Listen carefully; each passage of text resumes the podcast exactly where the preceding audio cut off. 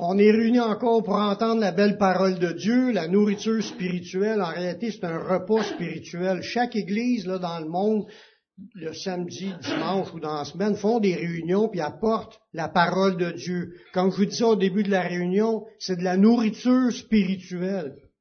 Manger la parole, c'est, c'est pas juste de, que ça rentre ici puis ça sort par là. là c'est comme si tu as pris ton assiette puis tu l'as vidé dans les poubelles. Tu rentres puis tu y penses. Tu la laisses agir, tu y crois. Puis tu veux grandir avec ça. Tu crois que c'est une puissance de Dieu. C'est ce qu'on va voir aujourd'hui des passages qui nous parlent.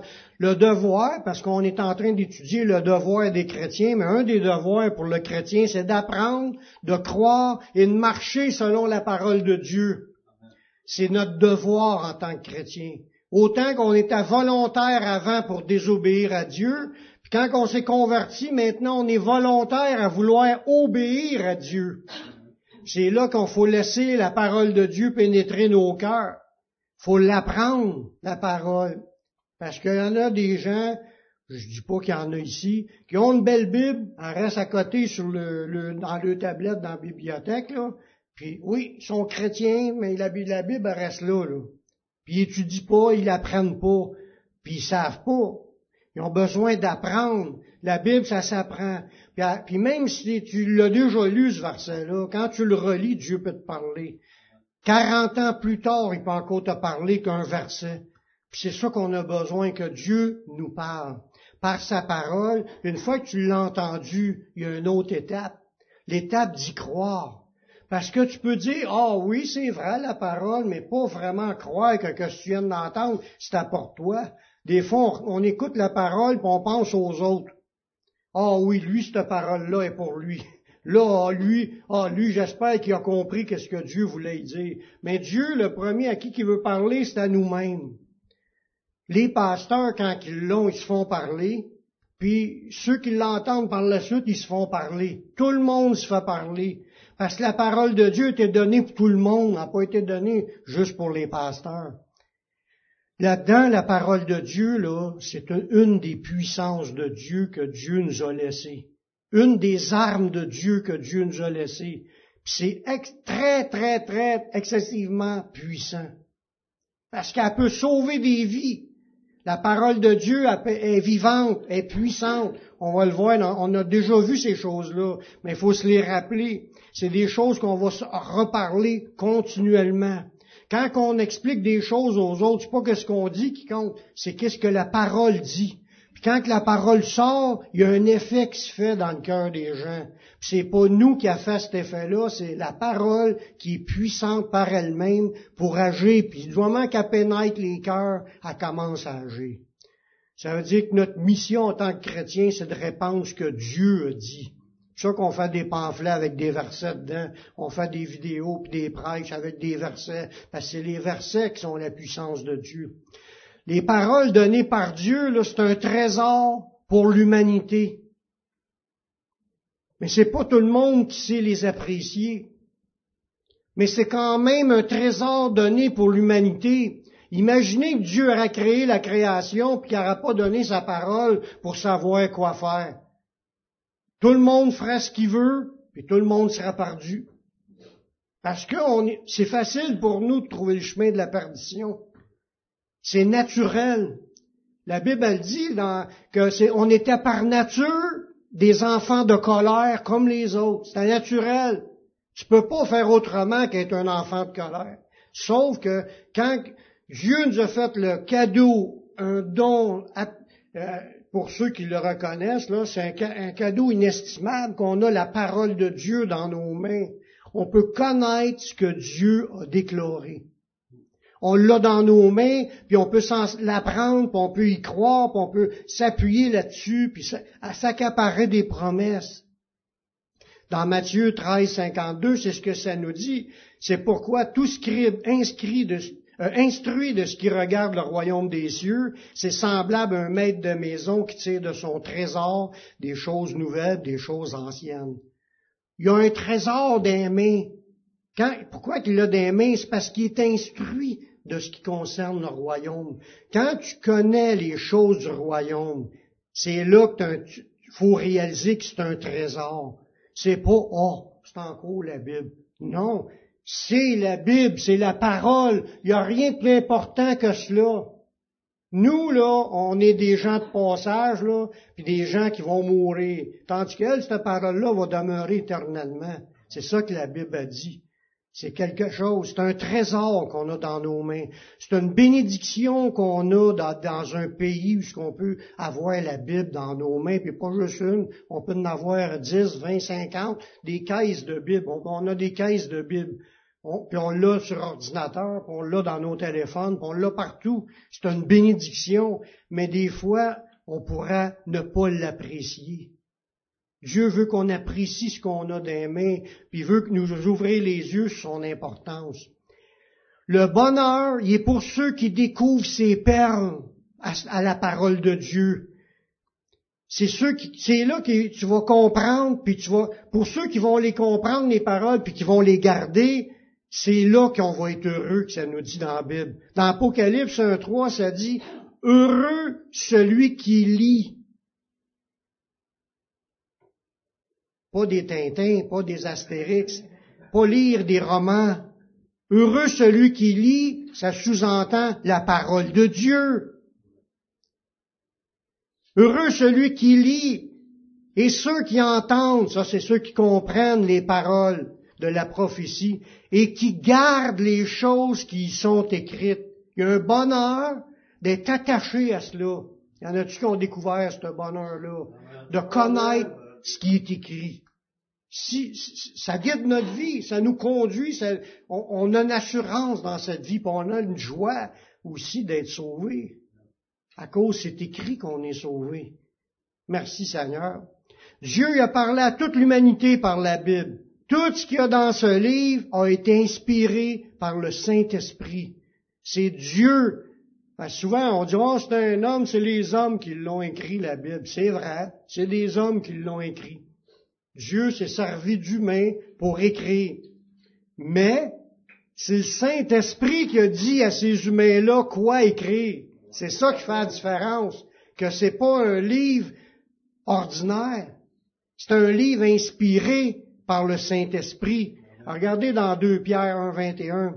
Il dit, c'est pas par une volonté d'homme qu'une prophétie a jamais été apportée, mais c'est poussé par le Saint-Esprit que les hommes ont parlé de la part de Dieu. C'est poussé par le Saint-Esprit.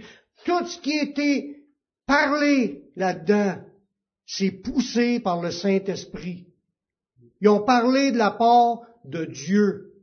Oui, c'est un homme qui a écrit, mais c'est Dieu qui a dit quoi écrire.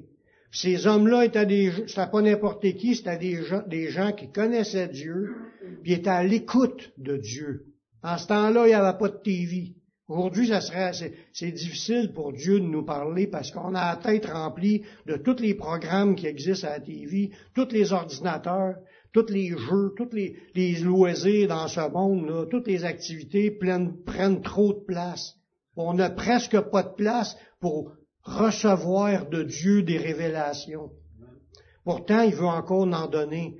Il veut encore révéler ce qu'il nous a dit. Mais tout ça vient de Dieu.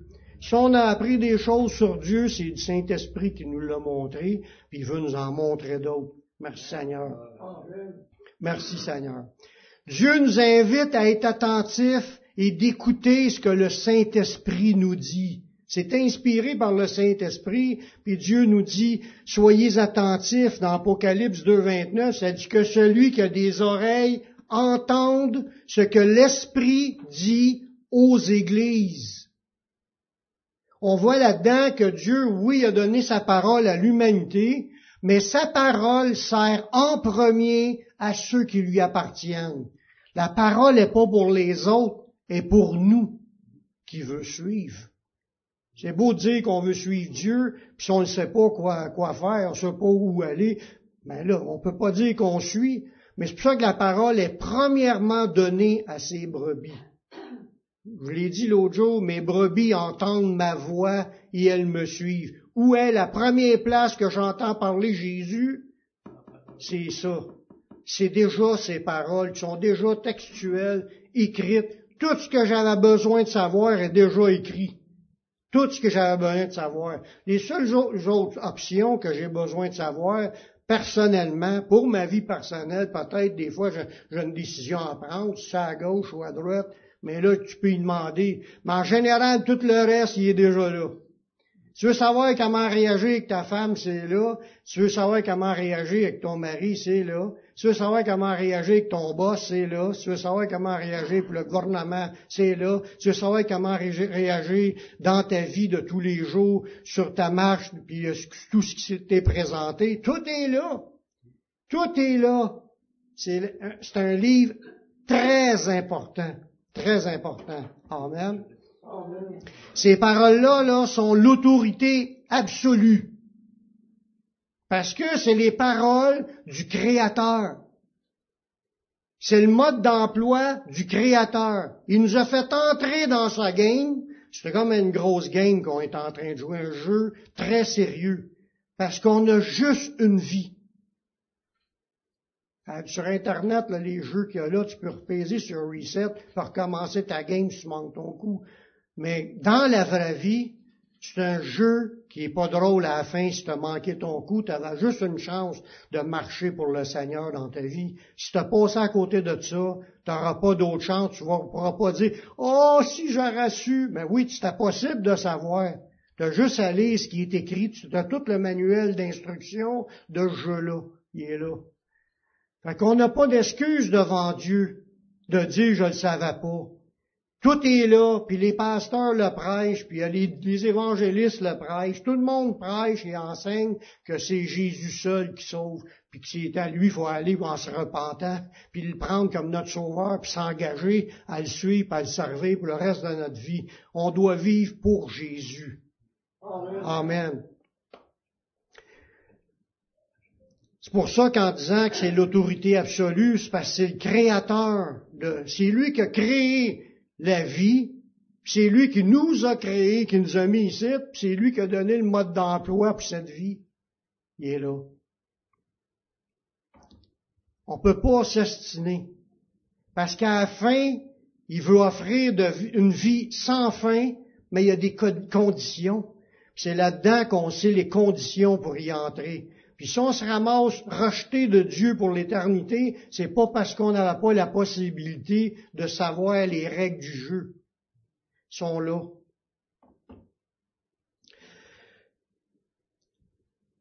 Dans la parole de Dieu, là, Dieu nous dit qu'il ne reviendra pas en arrière de ses prédictions. Tout ce qu'il a annoncé sont écrits, puis il ne reviendra pas en arrière là-dessus, vous dire, oh, mais ça, c'est une joke. Oh, ça, c'est pas vrai. Oh, ça, je veux faire d'autres choses. Après, il ne changera pas, parce que tout ce qui est là, c'est le fondement de la vie. Ce qui a été dit, c'était dit pour être exécuté exactement comme qu'il l'a déjà prédit. Dans Psaume 119, le verset 160, le fondement de ta parole est la vérité, et toutes les lois de ta justice sont éternelles. tout ce qui est là, ça changera pas. C'est éternel. C'est le fondement de la vie, le fondement de ce jeu-là qu'on est en train de jouer. Prenons ça comme un jeu, c'est sûr que c'est pas un jeu de rôle pour certaines personnes, ceux qui ont des combats énormes et tout ça, mais c'est les obstacles de la vie, de ce jeu-là.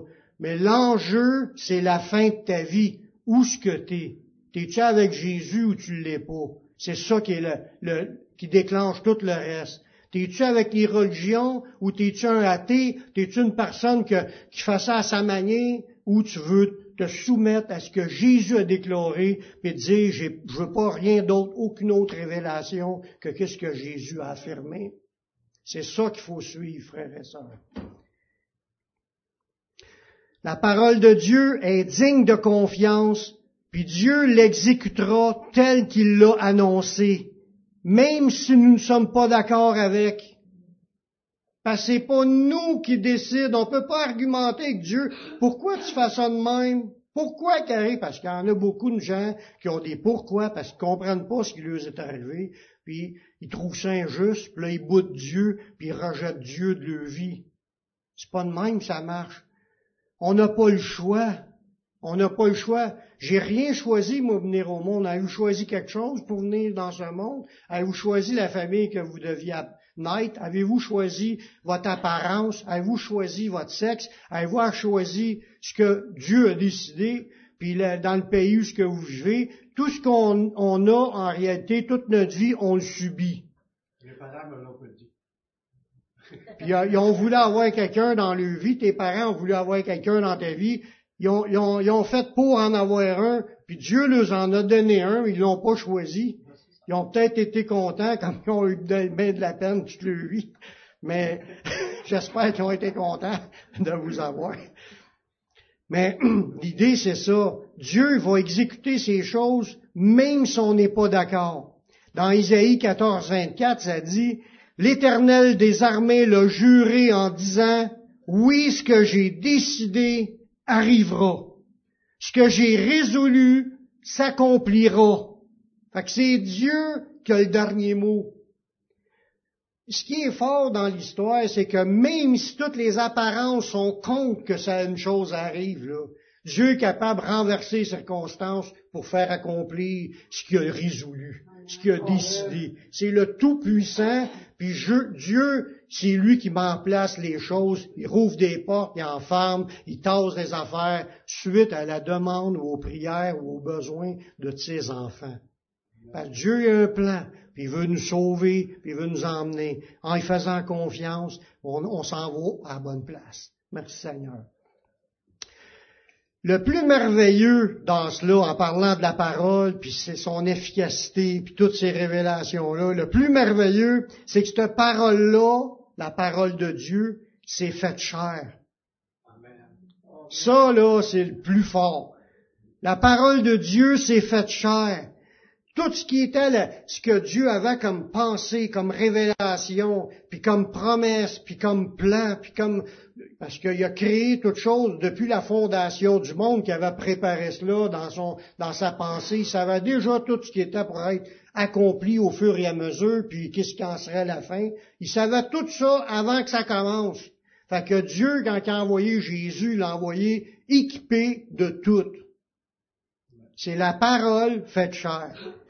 Dans Jean 1,14, ça dit, la parole a été faite chair, puis elle a habité parmi nous, pleine de grâce et de vérité, et nous avons contemplé sa gloire, la gloire comme la gloire du Fils unique venu du Père.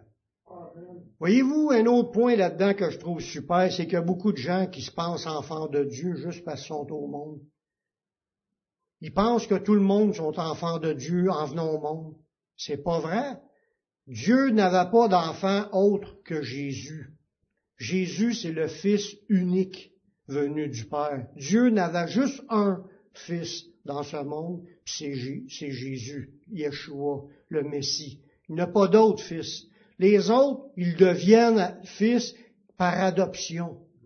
Quand ils reçoivent Jésus dans leur vie, ben Dieu a fait que dans son plan, à tous ceux qui l'ont reçu, à ceux qui croient en son nom, ça donne le pouvoir de devenir enfant de Dieu. Tu viens pas au monde enfant de Dieu, tu le deviens par la foi. Quand tu donnes ta vie au Seigneur, tu es greffé à son corps, tu t'es devenu son enfant. C'est de même que ça marche. Mais dans ce passage-là, ça dit que la parole a été faite chair, est venue en forme humaine, toutes les révélations de Dieu, les promesses de Dieu, tout s'accomplit à travers le Messie. Puis il n'y a pas juste le fait d'avoir les paroles, il y avait aussi l'agissement selon les paroles, parce Jésus a vécu une vie 100% conforme à la parole de Dieu. Il n'a pas péché dans aucun péché. Il a suivi l'entièreté de la loi et l'entièreté de la volonté de Dieu pour sa vie parfaitement, sans faillir en rien. C'est le seul qui pouvait dire en mourant, tout est accompli. Moi, j'ai pas pu dire, je pourrais pas dire ça, que j'ai tout accompli, ce que j'ai, ce qui était écrit à mon sujet, ou ce que Dieu avait pour but pour ma vie. J'ai accompli certains buts, je suis dans certains buts de Dieu, mais pas dans toutes. J'ai passé à côté de certaines euh, œuvres que Dieu a préparées d'avance pour moi, puis tout le monde c'est pareil. Faut pas se péter les bretelles puis se penser ben bon. On, c'est tout par grâce, les cadeaux. On mérite rien. Amen. Nous parlons souvent de la puissance de Jésus par ses miracles, parce qu'on regarde beaucoup cet aspect-là. Mais Jésus n'était pas puissant par des miracles, il était aussi puissant par ses paroles. On voit dans Luc 24, 19, ça dit, quoi leur dit-il? Parce que là, il y a des gens qui discutaient à propos de Jésus. Il leur dit, il leur répondit, ce qui est arrivé au sujet de Jésus de Nazareth, qui est un prophète puissant en œuvre et en parole devant Dieu et devant tout le peuple. Voyez-vous, la puissance de Dieu n'est pas juste dans les miracles. La puissance de Dieu est aussi dans la proclamation des vérités de Dieu. Jésus avait pas peur de personne, puis il se fiait pas aux personnes, puis il s'en foutait à ce qu'il parlait. Quand c'était le temps de dire une vérité, il disait la vérité. C'est ça être puissant en parole. Il disait les déclarations que Dieu voulait faire passer comme message. C'est être puissant en, en parole. Puis Dieu nous appelle à être comme cela aussi pas juste puissant par les miracles. Oui, on aspire aux miracles, mais si Dieu il, était fait pour vivre les miracles, soit au moins puissant en parole, puis de, de proclamer les vérités. Pas des mensonges, pas des choses qu'on a entendues puis qu'on répète puis qui sont pas vraies. Répéter les versets de la parole de Dieu, parce que Jésus, c'est la parole faite chair. Fait quand il ouvrait la bouche, c'était pour parler des paroles de Dieu. Il prêchait pas d'autres choses ou des religions ou d'autres choses. Il prêchait ce que Dieu avait à cœur de passer comme message aux humains. C'est ça qu'être puissant en parole. Jésus était puissant en parole, devant Dieu, devant tout le peuple. Même une fois ressuscité, Jésus il cessa pas de leur parler du royaume. C'est ce que ça nous dit dans Acte 1, 3. Après qu'ils eut souffert, en parlant de Jésus, après sa mort, il est ressuscité, il leur apparut vivant. Il leur en donna plusieurs preuves parce qu'il est apparu à plusieurs fois pendant les, quarante premiers jours. Il se montrant à eux pendant quarante jours et parlant des choses qui concernent le royaume de Dieu. Voyez-vous? Il était puissant en parole. Même une fois ressuscité, il continuait à parler de la parole. C'est ça qui était, on va dire, il était passionné de la parole, il était fou pour Dieu. Tu sais, c'est ce les expressions qu'on donne aujourd'hui. Il était accroché à la drogue. Tu sais, c'est une même qu'on dit de quelqu'un qui parle rien de Dieu dans sa vie. Parle rien du royaume, parle juste de, il parle de la vérité en fin de compte. Puis même une fois ressuscité, il est encore comme cela. Il lâchait pas. Jésus, c'était, on parle de, du royaume, puis il faut que tout le monde sache qu'est-ce que j'ai, je sais, parce que c'est ça, il savait, c'était, il était la connaissance de la parole. Il fallait qu'il partage tout. Il nous avait dit aussi aux disciples, je l'ai dit la semaine passée, il a dit aux disciples, vous n'êtes pas encore prêts pour tout ce que vous avez à apprendre, on va vous donner le Saint-Esprit, puis lui, il va continuer. Il va vous enseigner toutes choses. C'est pour ça que les écrits des, ont été complétés par les, les épîtres puis l'Apocalypse. Les paroles de Jésus ont une importance capitale pour le salut. S'il y en a qui disent, oh, ben moi je suis sauvé, puis ils connaissent rien de la parole, puis ils veulent rien savoir de la parole, c'est un mensonge. Parce que ça commence par va à Jésus, repens-toi, puis accepte-le comme ton Seigneur, puis là, nourris-toi de ce que Jésus dit. C'est ça qui est la vérité. Si t'es pas là-dedans, t'es pas, pas avec Jésus. C'est simple. Tu peux pas dire je suis avec Jésus, puis que tu crois en Jésus, puis tu marches 100% contraire à ce que Jésus a dit, tu peux pas. C'est comme la foi. on voit dans Jacques, il parle de la foi. Il y a deux sortes de foi. Il y a la foi sans les œuvres, puis il y a la foi avec des œuvres. Puis là, il explique que la foi sans les œuvres est morte. Ça n'existe pas, c'est, ça te sauve pas. Puis quand il donne comme exemple, les démons aussi savent que Dieu existe. Ils tremblent, mais ils obéissent pas. Ça veut dire, si tu veux savoir si tu une foi efficace, c'est une foi qui est en action. Tu vis ta foi. Tu y crois, tu, vis, tu demandes au Seigneur de t'aider à t'amener à être conforme à la parole, puis tu demandes au Saint-Esprit de te délivrer, de te changer. C'est ça le chemin de la foi. Tu veux obéir à la foi. Ceux qui, qui tassent tout ça, puis qui disent, moi, les Bibles, Dieu est bien plus grand que juste un petit carré, puis ils, ils jettent la Bible, ça, je l'ai entendu, ça. Ils jettent le Bible, Première nouvelle que tu sais, le gars est en adultère ou est dans d'autres choses parce que pour lui, il, il, il a rejeté ce que Jésus dit. Il va, il va faire tout ce qui passe devant lui puis il pense c'est correct. Dieu nous l'a donné comme guide de cette route. Faut, Jésus l'a dit en parlant qu'ils ont une importance vitale pour le salut dans Jean 5, 24. En vérité, en vérité, je vous le dis, celui qui écoute ma parole et qui croit en celui qui m'a envoyé a la vie éternelle. Il ne vient point en jugement, mais il est passé de la mort à la vie. Mais on voit les conditions. Faut que tu écoutes la parole, puis que tu crois. Croire en Dieu, comme je disais, les démons croient ou sans Dieu. Mais la différence, c'est qu'eux autres, les démons, ils écoutent pas la parole. Quand ils parlent, les démons, c'est toujours pour amener du mensonge. Ils se tiennent pas dans la vérité. Ils vont toujours tordre, comme quand ils ont parlé à, Adam et Ève, ils ont tordu le sens de ce que Dieu avait dit. Mais les démons font ça, c'est ça qui fait les religions. C'est ça qui fait les religions. Les religions tordent les écrits, puis tous les sujets sont toujours tordus. Parce que c'est pas inspiré par le Saint-Esprit c'est des faits par les hommes inspirés par la pensée du monde, de l'esprit qui est dans ce monde. Nous, on écoute la parole. Puis on croit en Jésus. On croit en Dieu. Mais on écoute la parole. Puis on la laisse rentrer dans notre vie. On dit des Amen, puis on demande au Seigneur de venir nous changer. Amen. Amen. C'est ça qui est de suivre Jésus. C'est ceux-là qui ont la vie éternelle, puis ils n'iront pas en jugement, mais ils sont passés de la mort à la vie. Même le jugement à venir va être basé sur les paroles de Jésus. Après la mort, il ne faut pas penser, oh c'est fini, je me ferai pas achaler par la Bible, parce qu'il y en a qui trouvent que ça les achale quand tu leur parles de la Bible aujourd'hui. Ils ont, quasiment hâte de mourir pour plus être achalés par le mononcle ou par le cousin ou par le neveu ou par le frère qui lui parle de la Bible. Puis eux autres veulent pas rien savoir. Puis ils pensent qu'une fois morts, ça, ils vont avoir fini d'en, entendre parler. Pas du tout.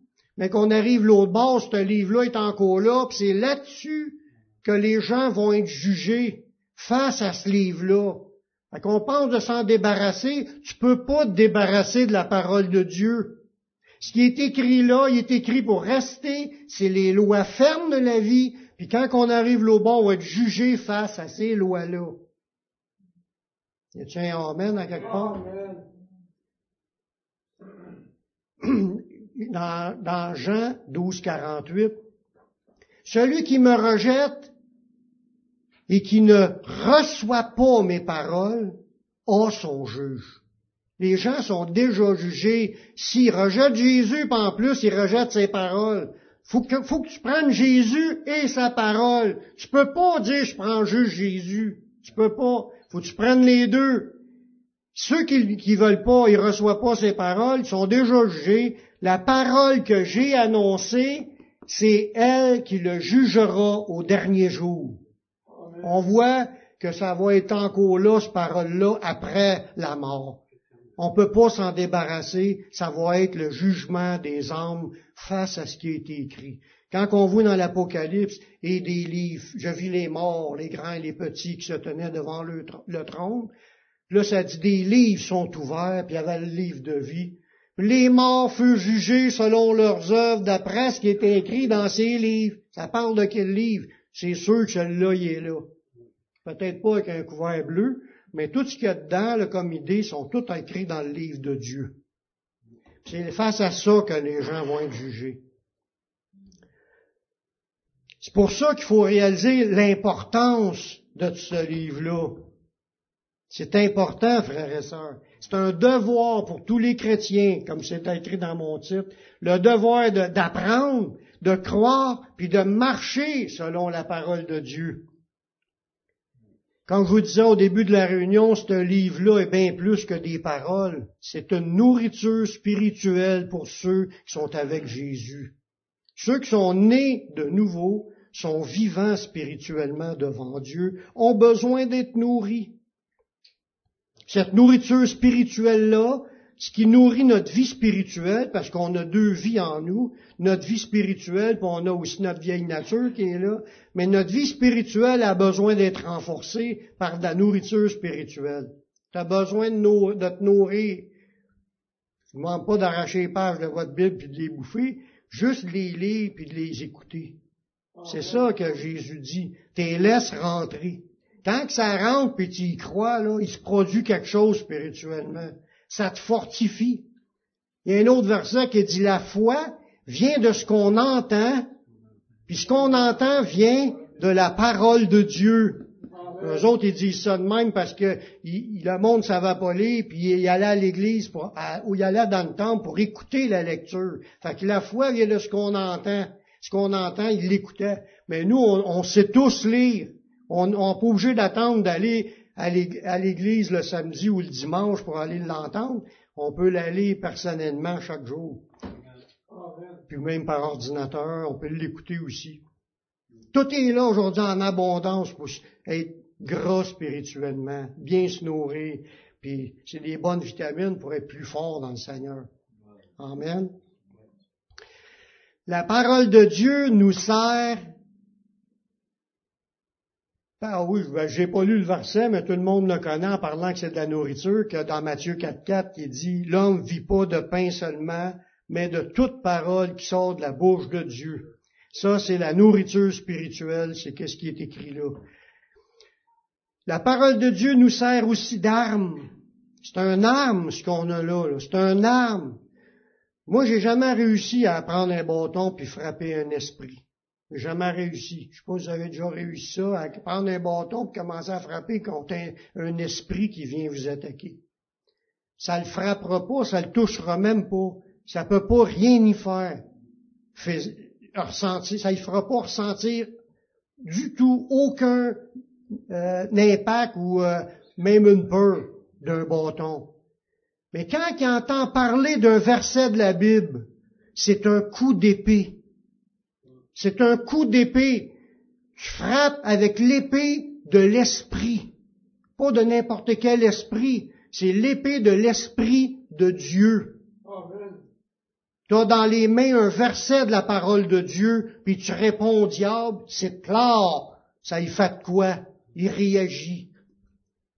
Puis si t'en parles un peu trop, là, il sauve. Tu peux avoir des tentations, asseyez-les. Si vous avez une tentation, déclarez des, les choses qu'il y a écrit là-dedans. Ça, vous allez voir, les tentations vont fuir. C'est, ça fait partie du plan de Dieu de nous avoir donné des armes les mains. Ces armes-là, c'est l'épée de l'esprit qui va vous permettre de combattre le diable, combattre ses tentations, lui répondre comme Jésus a fait dans le désert elle nous sert d'arme pour attaquer puis se défendre dans le monde des esprits. Nous sommes encouragés d'utiliser les armes de Dieu. Dans le passage que, pour la fin d'un passage, dans 2 Corinthiens 6, 7, ça dit, par la parole de vérité, par la puissance de Dieu, par les armes offensives et défensives de la justice, par la parole de Dieu, puis la puissance du Saint-Esprit, là, c'est quelque chose qu'on est équipé pour combattre. On a des armes spirituelles pour attaquer comme pour se défendre, pour bloquer. Le bouclier de la foi, là, ça l'éteint les traits enflammés du malin. Mais il y a des armes pour attaquer, puis il y a des armes pour se protéger. C'est en déclarant des versets de la parole de Dieu. C'est ça qui est notre puissance pour vaincre les démons. Un coup de bâton, ça ne fera rien, mais un verset que tu ramènes, ça frappe. faut croire ça, frères et sœurs, puis qu'on apprenne à les utiliser si on veut voir les choses changer dans nos vies. La, Bible a dit aussi que la parole de Dieu est un feu, puis aussi un marteau. À fait de l'effet, ça frappe, puis ça l'agit. Dans Jérémie 23, 29, ça dit, ma parole n'est-elle pas comme un feu dit l'Éternel, est comme un marteau qui brise le roc. C'est quoi le rapport avec la parole? Mais s'il y a bien de quoi qui est capable de faire fondre le cœur de celui qui veut servir Dieu puis qui veut être sanctifié, t'es, chauffé, par la parole. Quand tu apprends, il te conduit à te sanctifier, à, demander pardon, puis il te conduit aussi à, à t'es comme en train de te faire bouillir. C'est le feu de la parole de Dieu, c'est le feu de, Dieu qui va faire bouillir ta vie pour que tu deviennes de plus en plus pur. Puis l'autre effet, c'est ceux qui ont le cœur dur, qui veulent rien savoir. Sa parole est puissante comme un marteau qui brise le roc. Fait ceux qui ont refusé, puis qui veulent pas, puis qui résistent, ils vont se faire briser. C'est ce que la Bible a dit. On a tout à gagner de laisser cette parole-là pénétrer nos vies pour qu'on soit en feu bouillant pour le Seigneur. Puis que nos vies changent, puis qu'ils soient transformés. Amen. Qu'on peut s'éclairer aussi dans ce monde. La parole nous a été donnée afin qu'on soit enseigné et transformé par elle. Dans 2 Timothée 3,16, ça dit, toute écriture est inspirée de Dieu et utile pour enseigner, pour convaincre, pour corriger, pour instruire dans la justice, afin que l'homme de Dieu soit accompli et propre à toute bonne œuvre. Quand j'ai dit tantôt là, que la parole de Dieu, tu l'utilises contre un, démon, contre un esprit, paf, ça, il réagit. Hein? Mais quand tu l'utilises aussi pour enseigner, pour convaincre, pour exhorter, ça agit aussi dans les gens.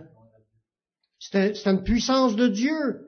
C'est Dieu qui nous a permis qu'on puisse connaître sa parole, puis la ramener, puis que ça a un effet dans nos vies. Quand on est exposé à face à ce qui est écrit, il se passe de quoi, il y a de quoi qui, qui nous pousse, qui nous change, qui nous fait bouillir, qui nous, à moins qu'on ait le cœur endurci.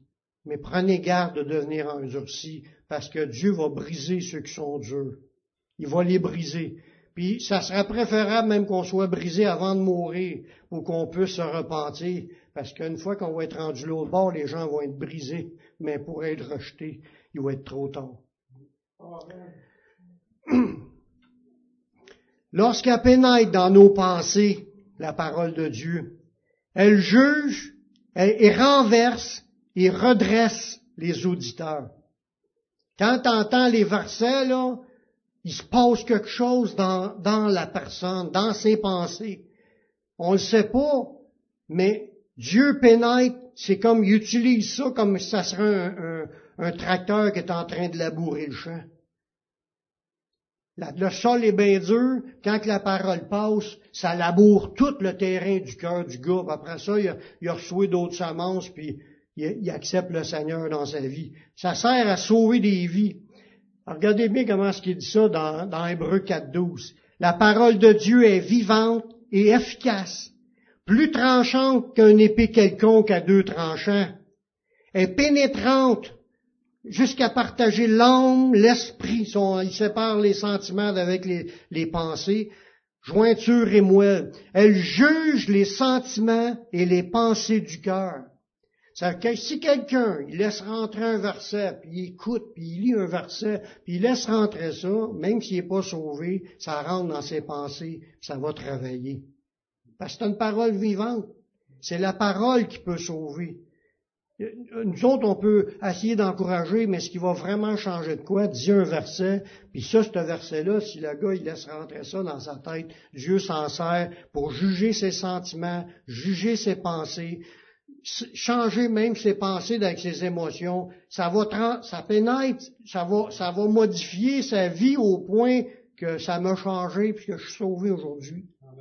J'ai commencé par lire la Bible avant d'accepter Jésus. Puis c'est en lisant la Bible que j'étais de plus en plus travaillé, puis j'avais le goût d'en, apprendre plus, puis je voulais le connaître, Jésus, puis je voulais y parler. C'est ça que c'est, la parole qui faisait ça. Puis c'est de même pour tout le monde. Si les gens sont exposés à cela, il, il va se passer quelque chose si les gens s'endurcissent pas. Il faut croire à la puissance de la parole de Dieu.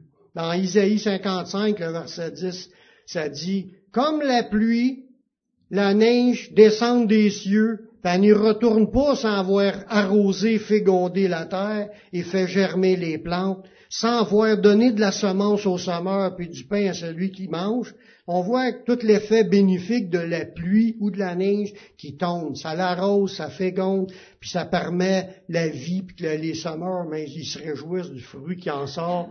Il dit, c'est l'autre verset qui est puissant par rapport à la parole. Il dit, ainsi en est-il de ma parole qui sort de ma bouche, elle ne retourne pas à moi sans effet, sans avoir exécuté ma volonté et accomplir mes desseins. Ça veut dire que cette parole-là, frères et sœurs, est puissante. C'est de la parole sortie de la bouche de Dieu. C'est sorti de la bouche de Jésus qui est Dieu. C'était sorti de la bouche des prophètes qui ont parlé de la part du Saint-Esprit qui est Dieu. C'est les paroles de Dieu. Elle sort pas de sa bouche sans avoir passé par où ce qu'elle doit passer pour agir, pour que dans ce qu'elle doit agir, pour accomplir le plan de Dieu, les desseins de Dieu. C'est excessivement puissant ce qu'on a dans les mains, frères et sœurs. Dieu demande à ses serviteurs d'être attachés aux paroles de la Bible, puis d'exhorter les frères et sœurs, et aussi de combattre pour refuter les contradicteurs. Parce qu'il y a un travail à faire une fois qu'on l'a en, en, possession. Dans titre 1.9, ça dit, être attaché à la vraie parole telle qu'elle a été enseignée. On n'a pas le droit de la modifier, cette parole-là. On suit ce qui est décrit là, sans en ajouter, sans en enlever. ça dit, faut, faut être attaché à la vraie parole telle qu'elle a été enseignée. On fera pas comme euh, Ève qui a répété au diable une parole modifiée de ce que Dieu avait dit. Elle a dit, Dieu nous a dit qu'on ne devait pas y toucher, qu'on ne devait pas en manger. C'est une parole modifiée. Jésus n'a jamais dit qu'il ne fallait pas qu'il y touche. C'est elle qui a rajouté ça. C'est ça qu'on voit les, la première exemple de religion. Une religion, c'est qu'il ne se contente pas de prendre tel que c'est écrit. C'est j'en rajoute. J'en rajoute ou je n'enlève. C'est ça qui fait que ça, ça, a plus de puissance. Si elle aurait dit exactement comme Dieu l'a dit, ça aurait eu un impact. Ben, à cause qu'il y avait du mensonge, c'est l'ennemi qui venait d'y créer le doute à cause de ce qu'il a dit. Puis là, elle dit n'importe quoi, est plus basée sur ce que Dieu a dit, puis elle répète des affaires qui n'ont pas rapport, ça n'a pas de puissance. Faut vraiment être attaché à la vraie parole telle qu'elle est enseignée. Pas enseignée par moi, enseignée direct d'eux autres. Parce que même moi, je peux avoir peut-être à dire de quoi qui vous fait sembler d'autres choses, mais en réalité, c'est pas, fiez-vous pas à ce que je vous dis, fiez à ce que je viens de vous lire, là. Ça dit, attachez-vous à la vraie parole telle qu'elle est enseignée, afin d'être capable. Attachez-vous afin d'être capable. Ça veut dire que si t'es pas attaché à ça, t'es un incapable, spirituellement parlant. C'est ça que ça veut dire. Par défaut, on est incapable de ça dit d'exhorter puis de refuter contradicteurs. Tu peux pas si tu connais pas ce qu'il y a ça ici. Pour exhorter, là, c'est l'encourager dans la bonne direction, là. Faut que tu connaisses ce qu'il y a ici. Hein? Puis si tu veux refuter des contradicteurs, ça veut dire du monde qui disent n'importe quoi, faut que tu saches qu'est-ce qu'il y a ici. Faut que tu ramènes exactement ce qui est écrit là, là tu vas refuter. Il est libre de le croire ou pas de croire, mais faire un job de quelqu'un qui, qui redresse les affaires, il faut que tu dises ce qu'il y a là, tel quel. Ajoute-en pas, enlève-en pas. Amen. C'est là qu'ils allaient être capables de le faire selon Dieu. Jésus, c'est ce qu'il faisait. Il refutait les contradicteurs. Il ne veut pas dire que le monde écoute ce que Jésus a dit. Peut-être qu'ils vont s'en foutre, mais mec qui arrive l'autre bord, ils vont en région. Parce que c'est ces mêmes paroles-là sur lesquelles ils vont être jugés. Fait que c'est sur ces paroles-là que les gens vont être jugés. Fait que faut lui dire ce qui est là. On n'a pas besoin d'en rajouter ni d'enlever. Le dernier verset, c'est de persévérer à vouloir la connaître puis de la mettre en pratique afin d'obtenir ses promesses. Ces promesses sont données puis il y a des conditions. Puis dans Hébreu 10, 36, il disait besoin de persévérance afin qu'après avoir accompli la volonté de Dieu, après avoir accompli la volonté de Dieu qui est écrit là, vous obteniez ce qui vous est promis. Voyez-vous, quand on les lit comme ça, ces versets-là, on s'aperçoit que la vie chrétienne, c'est du sérieux. Hein? On a un chemin, on a un guide, puis il faut rester conforme à ce qui est écrit là. Puis il faut s'en servir parce que tout ce qu'on a là-dedans, c'est la plus puissante des armes que Dieu. C'est une des puissances de Dieu, je dirais pas la plus puissante, une des puissances parce que le Saint-Esprit est aussi puissant, le sang de Jésus est aussi puissant, ils ont toutes leurs fonctions différentes. Mais le Saint-Esprit veut nous emmener, nous conduire dans toute la vérité qu'il y a là-dedans. Il veut prendre de ce que Jésus a dit puis nous le révéler. C'est ça qu'il veut faire. Puis on va connaître, ce que Dieu nous a donné comme héritage pour présentement. Après, en restant fidèle en qu'est-ce qu'on a, il y a de quoi qui nous attend par la suite. Prions. Seigneur, je te remercie pour ta parole qui est vraie. Merci, Seigneur, tes révélations. Merci de vouloir nous affermer à croire en ta parole, puis à vouloir la garder dans nos cœurs. Que ce soit plus précieux que l'or périssable à nos yeux, que ce soit plus précieux que les choses de ce monde, qu'on ait à cœur de l'apprendre, de la connaître, de vouloir la mettre en pratique. Garde-nous dans tes voies, Seigneur. Conduis-nous par ton Saint-Esprit. Merci de ce que tu vas faire au milieu de nous. Je te prie dans le nom de ton Fils Yeshua. Amen. Amen.